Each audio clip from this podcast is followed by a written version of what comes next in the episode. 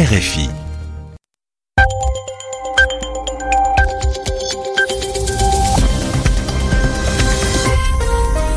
Radio France Internationale, il est 20h en temps universel, 22h à Paris. Florent Guignard. Bonsoir, bienvenue, c'est le journal en français facile que je vous présente aux côtés de Zéphirin Quadio. Bonsoir Zéphirin. Bonsoir Florent, bonsoir à tous. À la une, Zéphirin, la campagne présidentielle en France avec un soutien pour Marine Le Pen. L'un des onze candidats du premier tour, Nicolas Dupont-Aignan, annonce qu'il a signé un accord de gouvernement avec la candidate de l'extrême droite c'est une première. Jean-Luc Mélenchon, de son côté, refuse de donner une consigne de vote. La visite du pape en Égypte, le chef de l'Église catholique dénonce l'extrémisme religieux. Et puis aux États-Unis, les 100 premiers jours de Donald Trump à la Maison Blanche, il regrette sa vie d'avant parce qu'il travaillait moins. Enfin, les Européens en ordre de bataille, les 27 pays se réunissent demain à Bruxelles pour s'entendre avant de négocier le Brexit, la sortie du Royaume-Uni de l'Union européenne. Le journal en français facile. À dix jours du second tour de la présidentielle française, Marine Le Pen reçoit donc le soutien de Nicolas Dupont-Aignan. Nicolas Dupont-Aignan est le seul candidat du premier tour à prendre ainsi position en faveur de la candidate de l'extrême droite. Nicolas Dupont-Aignan, de la droite souverainiste pour la fermeture des frontières et contre l'Union européenne, avait obtenu 4,7% des voix au premier tour. Il a signé un accord de gouvernement avec Marine Le Pen et il fera campagne à ses côtés jusqu'au second tour. Guillaume Nodin. Le suspense commençait à durer, et s'il a duré, c'est parce que les cadres du mouvement de Nicolas Dupont-Aignan étaient aussi partagés que ses électeurs d'après les études d'opinion. Après avoir rencontré Marine Le Pen dans l'après-midi, Nicolas Dupont-Aignan a donc fait son choix, et c'est celui de Marine Le Pen avec laquelle le patron de Debout la France a signé un accord de gouvernement qui sera présenté ce samedi par ses deux signataires. Debout la France entend présenter des candidats dans toutes les circonscriptions législatives, y compris face au Front National. Ce n'est qu'au deuxième tour que le choix de se retirer sera fait. Le patron de Debout la France affirme que ce n'est pas un accord financier. Il faut préciser qu'avec 4,7% au premier tour, la campagne présidentielle de Nicolas Dupont-Aignan ne bénéficiera pas de remboursement public. Il veut mettre un terme à ce qu'il appelle une séparation absurde entre patriotes et républicains. Pour Marine Le Pen, c'est une victoire symbolique, même si Debout la France est une petite formation, c'est la première en dehors de la nébuleuse frontiste à conclure une alliance avec le FN. C'est donc une première brèche ouverte dans le front républicain auquel le parti le péniste avait jusqu'ici toujours dû faire face. Et Guillaume Nodin et puis un autre candidat du premier tour est lui aussi sorti de son silence. Il s'agit de Jean-Luc Mélenchon. Depuis dimanche soir, le candidat de la France insoumise avait disparu des écrans médiatiques. Il est donc sorti de son silence dans une vidéo diffusée sur les réseaux sociaux, mais il n'est pas sorti de l'ambiguïté. Jean-Luc Mélenchon refuse de donner la moindre consigne de vote. Il s'est justifié en disant qu'il n'était pas un gourou, c'est-à-dire le chef d'une secte, mais il ne dit pas non plus ce qu'il votera, même si tout le monde sait que je ne voterai pas FN, a-t-il ajouté. Emmanuel Macron a réagi après cette vidéo, il dénonce une faute grave et lourde. Le journal en français facile. Et venons-en à présent, Florent, à la visite du pape en Égypte, trois semaines après les deux attentats contre la communauté chrétienne copte. Les coptes sont chrétiens comme les catholiques, mais ils ont leur propre pape.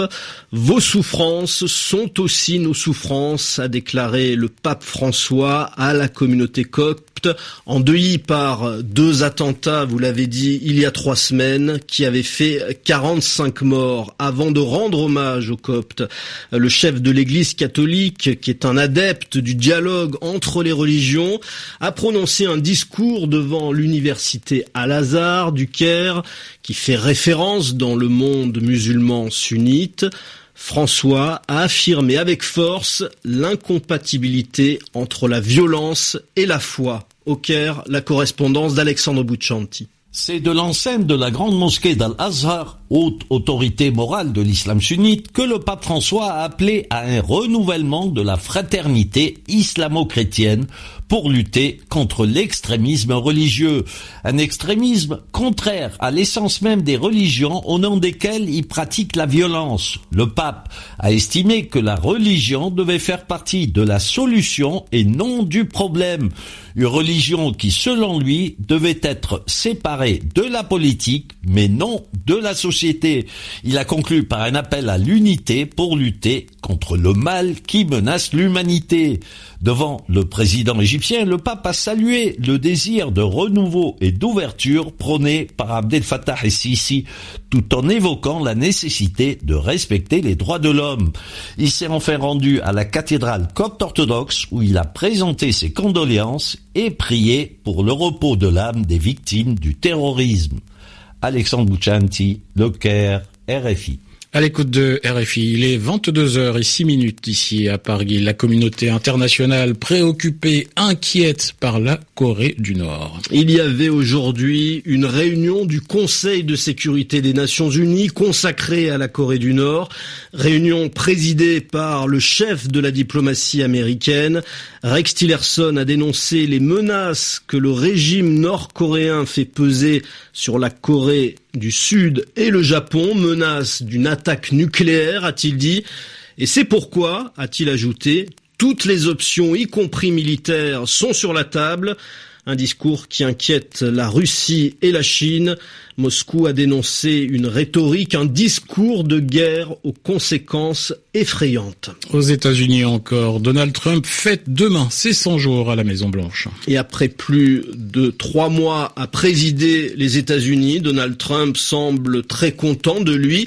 Il l'a dit dans un entretien à l'agence de presse Reuters, mais il dit aussi qu'il regrette sa vie d'avant. J'aimais ma vie d'avant, j'aimais beaucoup ma vie d'avant, j'avais tellement de choses sur le feu. Là, c'est plus de travail que dans ma vie d'avant, je pensais que ce serait plus facile. Vous savez que j'attache de l'importance aux détails, mais vraiment, ma vie d'avant me manque. J'aime travailler, donc ce n'est pas un problème, mais c'est vraiment beaucoup plus de travail. Et si j'avais peu de vie privée dans mon ancienne vie, car je suis célèbre depuis longtemps, là c'est une absence de vie privée que je n'avais jamais vue. C'est complètement dingue. En même temps, on est dans un cocon, car on a une telle protection qu'on ne peut aller nulle part. Avant, euh, je pouvais sortir, aller au restaurant, même si les gens me reconnaissaient. Et jamais conduire, je ne peux plus conduire. Voilà Donald Trump qui ne peut plus conduire. Et puis autre déclaration du président des États-Unis ce soir à l'adresse de la NRA, le puissant groupe de pression qui milite pour la vente libre des armes à feu aux États-Unis. Vous avez un vrai ami à la Maison Blanche. Dans l'actualité à venir, à présent, une réunion importante, hein, Florent, c'est demain, samedi, à Bruxelles. Oui, un Conseil européen consacré au Brexit, la future sortie du Royaume-Uni de l'Union européenne. Les dirigeants des 27 pays désormais, puisqu'ils étaient 28 avec le Royaume-Uni, vont adopter les principes de la négociation à venir avec le gouvernement de Londres. Anastasia Becchio. Le document soumis aux 27 doit servir de base aux négociateurs. Il s'agit dans un premier temps d'acter les grands principes du divorce. Les 27 entendent insister sur la préservation des droits des 3 millions de citoyens européens résidant au Royaume-Uni avec un principe de réciprocité pour les Britanniques établis dans les États membres. Ils attendent aussi le versement d'un chèque de sortie prenant en compte les engagements au titre du budget communautaire du Royaume-Uni. La facture pourrait être salée plusieurs dizaines de milliards d'euros. La question des frontières et en particulier celle avec l'Irlande, sont aussi des enjeux importants. Il s'agit de préserver les accords de paix de 1998. Le Premier ministre irlandais pourrait aussi demander à ses 26 partenaires de discuter de la question d'une adhésion automatique de l'Irlande du Nord à l'UE dans l'hypothèse d'une réunification de l'île. C'est donc un cahier des charges assez conséquent que s'apprête à adopter les 27 avant la première phase de négociation qui débutera après les législatives britanniques du 8 juin. L'objectif des Européens est clair, afficher un front uni face à Londres. Et pour l'instant, ça semble le cas. Theresa May a déjà accusé les 27 de s'unir contre le Royaume-Uni. Et c'est ainsi que se termine ce journal en français facile. Merci de l'avoir suivi. Il est 22h10 à Paris.